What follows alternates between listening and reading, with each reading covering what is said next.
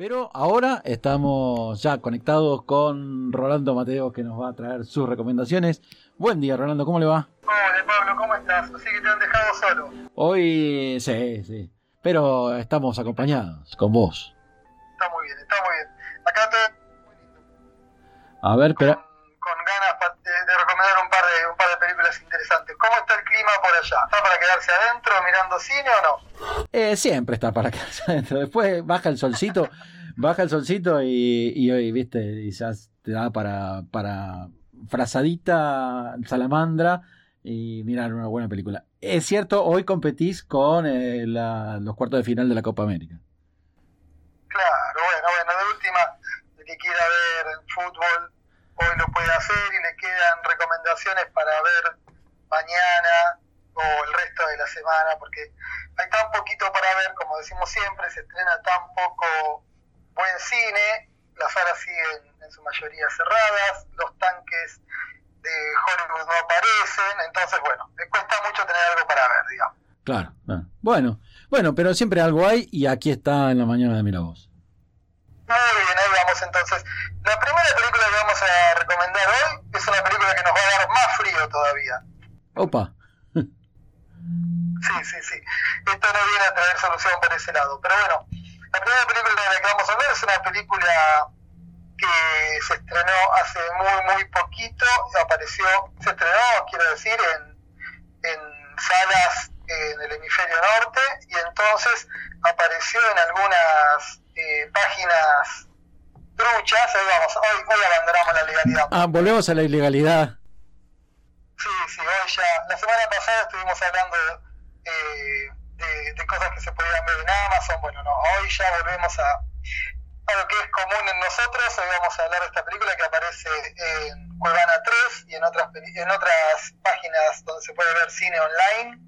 Eh, y hoy hablamos de esta película que se llama The Ice Road, El Camino del Hielo, que no sé cómo se va a traducir acá, porque cuando pasan los nombres a castellano, esto cambia mucho. En España se conoce como Riesgo Bajo Cero. esta Ajá. película. Y es una película de, de acción protagonizada por Liam Neeson. ¿sí? Upa. Nosotros estamos bastante acostumbrados en los últimos tiempos a ver cine de acción protagonizado por, por Neeson. Eh, hay que decir que este año se estrenaron dos películas eh, protagonizadas por él. Una se llama El Protector, donde él cuida a un nene mexicano, él es un granjero que vive ahí entre- en el límite entre Estados Unidos y México. Esa película la vi hace un par de semanas y no es para nada recomendable, es una película muy aburrida, una película que no tiene sorpresa, la verdad muy muy densa, no, no, una película que no tiene nada para destacar. Bien. Pero en el mismo año estrena también esta, The Ice Road, que es una película que tiene cosas interesantes, o sea, como decimos siempre, ¿para quién es esta recomendación? Esta recomendación es para la gente que ve cine de acción, que le ha gustado el cine de Liam Neeson de los últimos tiempos, cuando Liam Neeson hace películas como Búsqueda Implacable, ¿sí?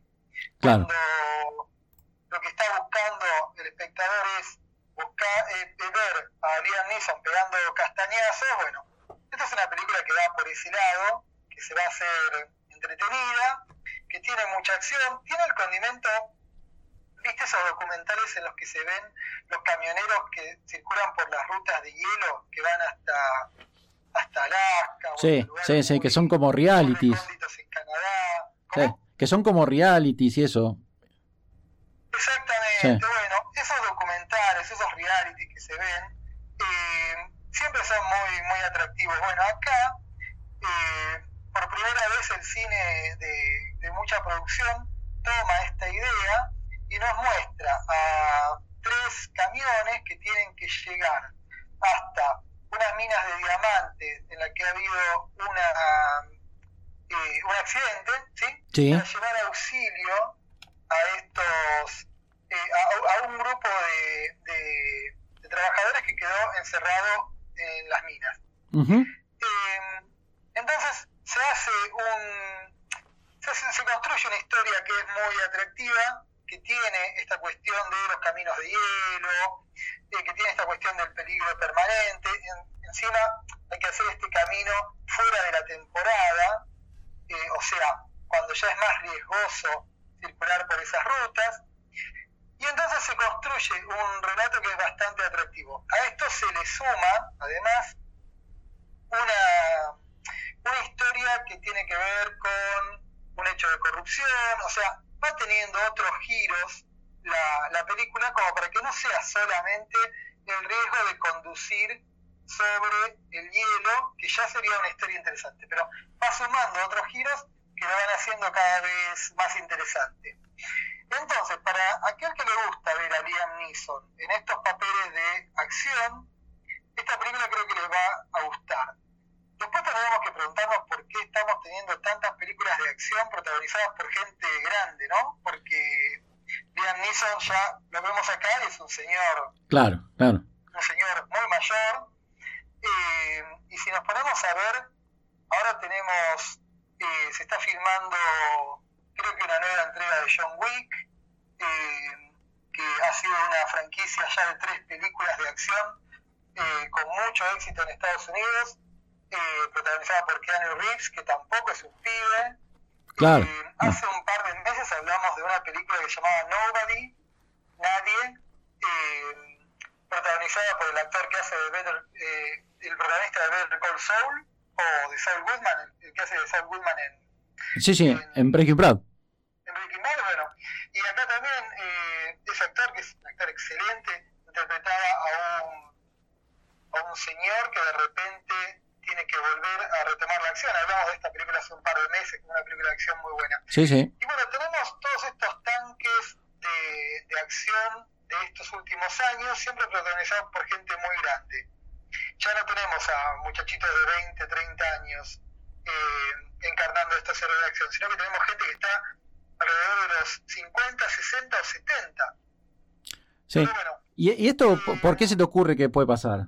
¿No hay, no hay nuevas figuras o los, o los jóvenes no quieren protagonizar este tipo de películas? Mira, no sé, porque en realidad yo creo que siempre las películas de acción funcionan con todo tipo de, de, actores, porque pienso, por ejemplo, que la última gran saga de acción fue eh, la que tenía que ver con Jason Bourne, y y la verdad funcionó recontra bien con un actor mucho más joven, con Matt Damon. Sí. no es un pibe Matt Damon, no tiene 20 años, pero de todas maneras es un muchacho joven y aparte está siempre igual. sí. eh, está igual ahora que cuando tenía 20. Pero quiero decir, el cine de acción funciona siempre.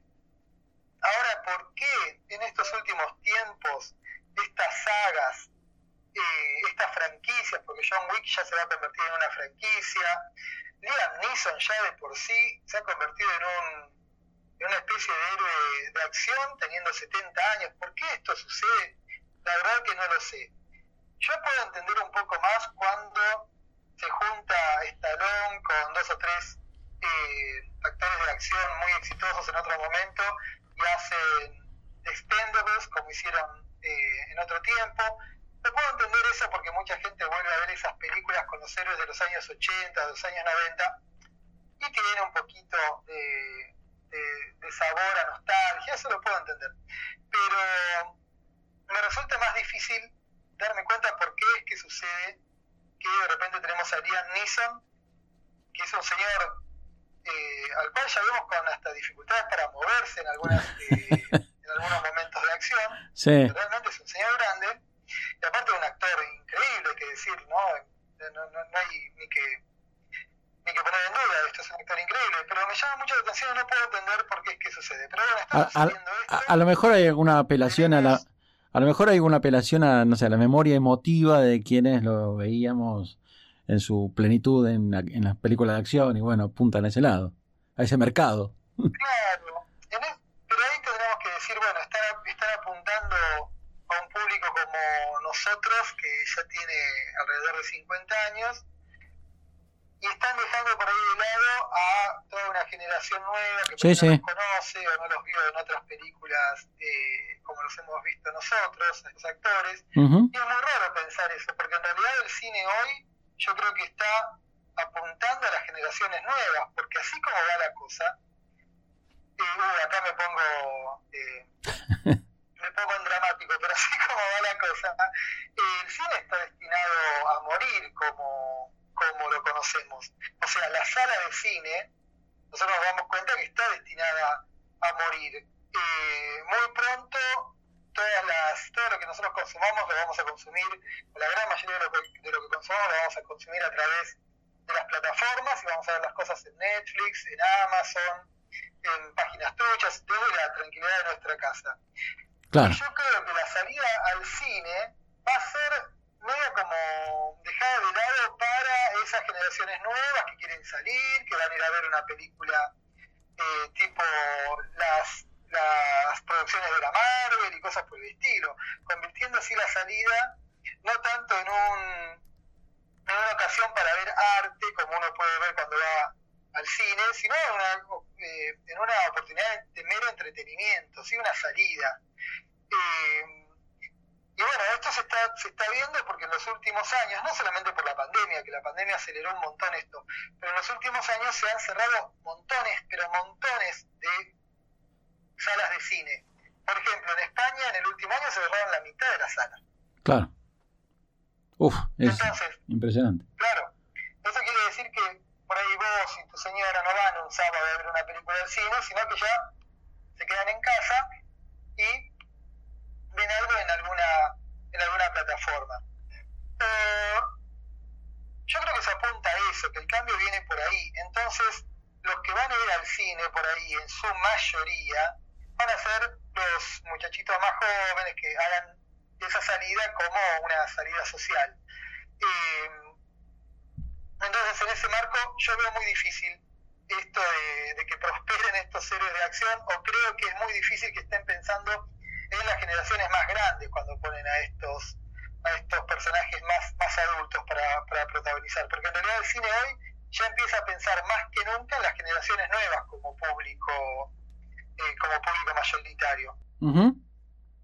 Exactamente. Bueno, bueno, la cuestión es que ahí está el bueno de... Vamos a recomendar entonces The Ice Road, porque Claro. después tengo otra más para recomendar que es la que más me gusta para esta semana. Claro, Eh, entonces, recomendamos The Ice Road, que es una película para aquellas personas que les gusta el cine de acción con Liam Neeson, y les volvemos a decir, no vean El Protector, la otra película, porque hay que decir que encima de hacer películas de acción hizo dos, metió dos. Eh, Liam Neeson, que es un capo total. bueno, ahí, ahí el que Eh, el que se movió fue el fue el manager, entonces de Liam Neeson. Parece, que sí, él sí estaba pensando en vivir mucho tiempo más.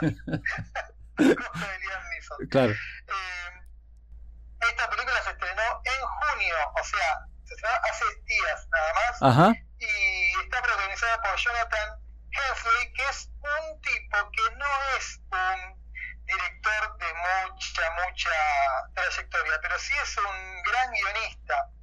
Es un tipo que ha guionado pero montones, pero montones, montones de, de películas. Eh, y acá, bueno, se, se anima en la dirección. Eh, también eh, escribe el guion de esta película, pero es un guionista que escribió Shumanji, escribió Next, la película esa con, eh, con tu actor eh, preferido. Ah. eh, ni lo digo, con ni lo Nicolas Cage. Nicolas Cage, sí, sí. Escribió Next, escribió The Punisher, escribió muchas, eh, muchos capítulos de la serie de Indiana Jones, eh, escribió Duro de Matar dos, o sea, es un, un guionista muy, muy importante en Estados Unidos que acá, bueno, se largó a eh, dirigir esta película, no es la primera película que dirige, y la verdad que le resulta, eh, que resulta bastante, bastante bien. Bien, Eh, en esta película lo vamos a tener a él, eh, a Liam Neeson, con un reparto que está bastante interesante. Trabaja Lawrence Fishburne, que ya lo conocemos todos. sí. Morfe Morfeo, Es el negro que no es Samuel Jackson. claro, Morfeo. Y, y bueno, tenemos eh, una, una película ahí de acción que es muy, muy interesante para recomendar. Como decíamos, The Ice Road y la pueden ver en eh, Cuevana 3. eh, la van a encontrar ahí. Y como es muy, muy nuevita, solamente en estas páginas truchas. Ok, bueno. Anotado entonces Ice Road y el amigo Liam Neeson. ¿Qué más tenemos? Eh, y tenemos la que a mí más me gustó esta semana, que es una película eh, dinamarquesa. De todas maneras seguimos con la acción, ¿eh? No, Sí. no volvemos a, al cine más reflexivo que veníamos, que veníamos recomendando la semana pasada. Eh, acá venimos con el cine de acción, aunque esta película también da para reflexionar un poco, porque vamos a hablar de Shorta. ¿Cómo es? Shorta es una. Shorta se escribe S-H-O-R-T-A. Shorta. Shorta. El peso de la ley le pusieron en castellano. ¿Por qué se llama Shorta? Bueno, Shorta es una película danesa y la palabra Shorta es- eh, se utiliza por. eh, es utilizada por los grupos eh, étnicos nuevos en, en- en Dinamarca, generalmente pakistaníes, para denominar a la policía de manera despectiva. Sería como que la película acá se llamara Yuta, por ejemplo. Claro, claro. Ah, entiendo. ¿Sí? Bueno, y acá tenemos una película muy, muy interesante que se estrenó a fines de 2020. Lógicamente acá todavía no llegó. Entonces hay que verla también en las, en las páginas truchas. Está en Cuevana 3 en una calidad excelente, en, un, en una calidad HD muy, muy buena, hablada en el idioma original, subtitulada. Y acá tenemos una película muy interesante. Voy a contar muy poquito. Ok. Eh, acá, acá tenemos a dos policías que en una Dinamarca muy convulsionada porque ha muerto un, eh, un muchacho a manos de la policía, quiero contar poquito, ¿sí? Sí. en un hecho que todavía no se aclara, eh, se encuentran en una especie de, de edificio de departamentos, ¿sí? haciendo una detención, y tienen que salir de ahí, en este, en, en este momento tan convulsionado, tienen que salir de ahí con este eh, delincuente que han, que han apresado. ¿sí? Claro. Entonces, la tarea sencilla. Los policías tienen que sacar a un tipo de un lugar eh, en, en el cual están en peligro permanente por el, el momento complicado que se está viviendo en ese en este eh, en este tiempo. Eh, y bueno, van a tener que hacer un montón de cosas durante una hora y media para poder salir de ahí con vida. Esto que parece así muy sencillo, tiene además de esta historia de acción, esta historia policial muy interesante, tiene todo un relato eh, en segundo plano que tiene que ver con la con los asentamientos en estos países nórdicos de extranjeros, con el racismo que hay en Dinamarca, eh, con la dificultad que tiene la gente que se muda a otro país para hacer una vida más o menos normal. O sea, es muy rica en todo ese sentido también la película. Bien. No es solamente la historia de acción, pero la historia policial, el relato de acción es muy, muy bueno por sí solo. Todo lo demás viene a sumarse. Muy buena película, Shorta, muy buena película, una película que dura un poquito más de una hora y media, eh, protagonizada por dos actores que prácticamente son desconocidos para nosotros, pero eh, uno de ellos ya trabajó en una producción de, una producción de Netflix también, pronto nos van a, sonar más sus nombres. Eh, está dirigida por dos eh, directores que también son directores eh, prácticamente desconocidos para nosotros. Yo los voy a nombrar Andrés Olholm y Frederick Reed. O sea, actores que, eh, eh, directores que no, no conocemos, pero que la verdad arrancan con esta película saltando a- a- al, al cine de todo el mundo, que es realmente una película muy, pero muy buena. Muy buenas escenas de acción, muy bien filmadas. Cuando la veamos, ¿sabes a qué te va a hacer acordar esta película cuando la veas? Si ¿A viste quién? Asalto al Precinto 13 de John Carpenter, Ah. o, o si viste eh, Día de Entrenamiento, Ujú. la película de Antoine Fuqua, la primera, Sí. eh, que para, para mí es una película excelente. Son estas historias policiales muy chiquitas que al principio parecen eh, relatos que se pueden contar en dos oraciones, pero después se le van sumando muchas cosas y tienen muchos ingredientes, eh, ingredientes de acción. y de, y de género policial que resultan muy, pero muy atractivos. Y están muy bien filmadas generalmente. A mí también me hizo acordar en un momento algunas otras películas de los 80 de acción. Eh, me acuerdo de una película llamada eh, Los Guerreros, The Warriors, Sí, donde un grupo de pandilleros tenía que llegar a, a su a, a su zona en Nueva York eh, enfrentando, enfrentándose a otras pandillas. Bueno, esto es más o menos lo mismo. Hay, es como atravesar de un punto A a un punto B un campo minado donde se van a ver un montón de situaciones, pero en este caso en Shorta, eh, agregándole toda esta cuestión que tiene que ver con eh, con el gueto, el lugar cerrado, eh, el problema racial, el problema étnico, el racismo, etcétera, etcétera, etcétera. Una película que para mí es, eh, sin dudas, excelente y que va a ser una de las mejores películas policiales del año. ah, mira, seguro de eso. bien, Sí. Shorta. mira qué bien. Este, y fácil, y, y, así, como, como que se pasa rápido, digamos, en el sentido de que por la acción y, y- el tema, digamos, es como que te atrapa.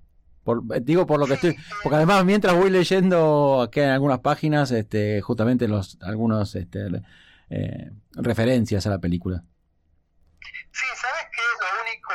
Eh, el uni- eh, mira, eh, la única, el escollo que tenés cuando vas a ver Shorta es que como es una película danesa, Sí, y uno está tan acostumbrado a ver el cine norteamericano de acción, sí, o policial, eh, va a encontrar muchas cosas que no sean eh, comunes a lo que uno está acostumbrado a ver, porque la construcción de las escenas, los personajes que hace el cine norteamericano es algo que nosotros ya tenemos eh, muy, muy metido adentro. Estamos acostumbrados a ver que las cosas se presenten de determinada manera. claro, Por ahí en el cine norteamericano estamos acostumbrados a que haya eh, mucho más subrayado de las cosas.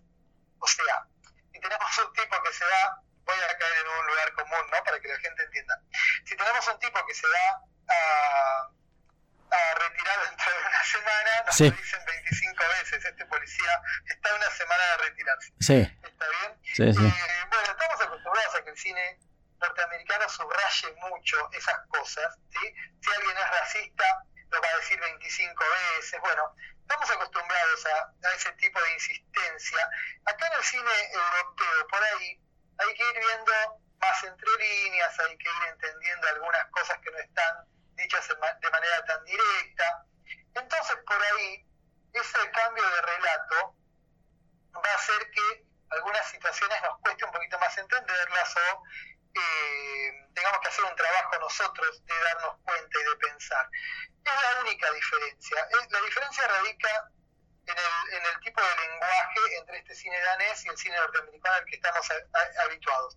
Eh, una vez que superemos eso, la película nos va a parecer extraordinaria. De todas maneras, hay que decir que hoy en día todos tenemos como una especie de entrenamiento para ver cine europeo y cine de Europa del Norte, porque claro, ¿cuántas series hemos visto, Pablo, Sí. en, en Netflix eh, que vienen de Dinamarca, de Suecia, de, bueno, montones, montones, muchas, sí, los últimos años? sí, sí, sí, Exactamente.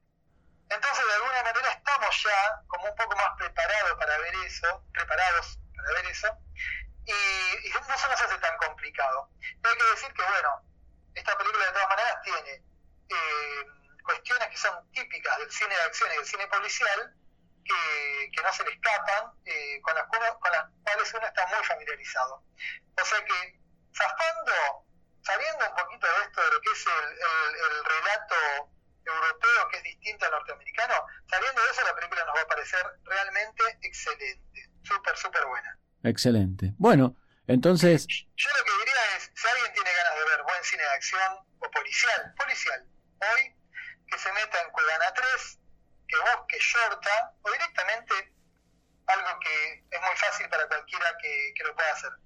Ponga en el buscador de Google eh, ver Shorta online gratis, ¿sí? Y les va a aparecer no, eh, Cuevana y alguna otra página más. Siempre en Cuevana se ve con, con menos problemas.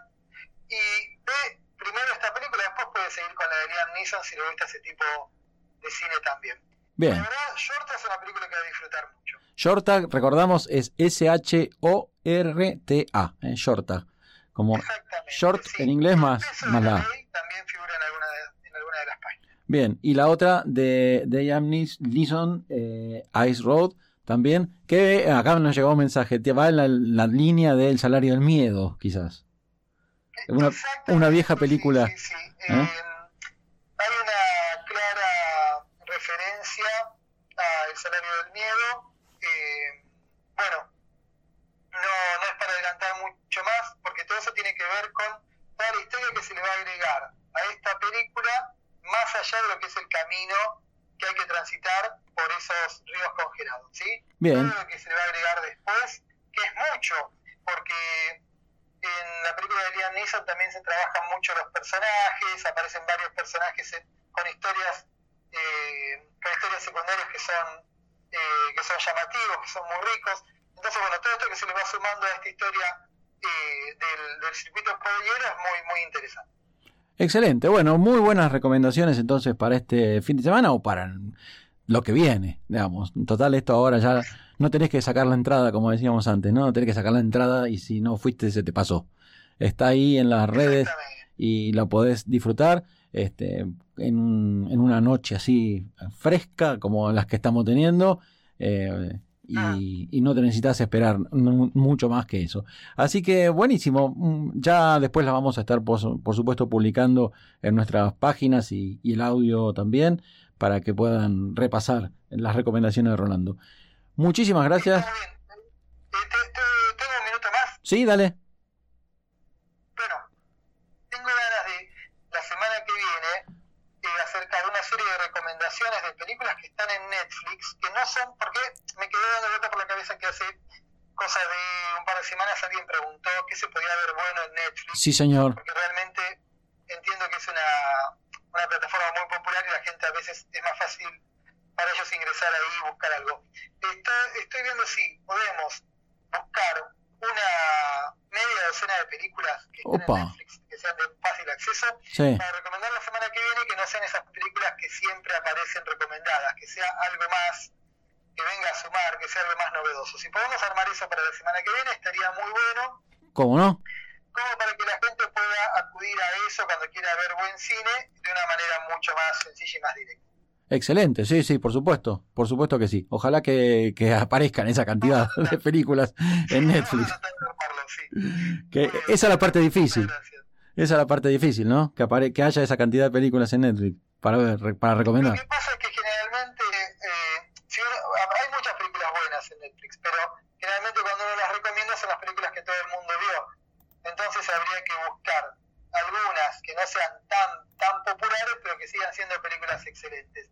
Y hay algunas películas que Netflix ha sumado en el último tiempo que no son tan nuevas, pero que por ahí se estrenaron hace dos o tres o cuatro años, que fueron excelentes y la gente no conoce. Entonces, Ok. si podemos decir, bueno, mire, si se le pasó esto, véalo, porque es una película de 10 puntos, eso estaría súper bueno.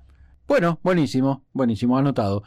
Rolando, muchísimas gracias, como siempre, por esta columna tan interesante aquí en la mañana de Miravoz, que siempre es muy esperada y demandada. Así que ahí, ahí Bueno, está. Bueno, un abrazo grande y un beso grande a Ceci. Bueno, que te dejó se- sola, así que, bueno, se estará vacunando, así que Nos veremos pronto. Bien por ella. Dale, un abrazote, que tengas lindo fin de semana. Chao, chao. Abrazo grande, chau, chau.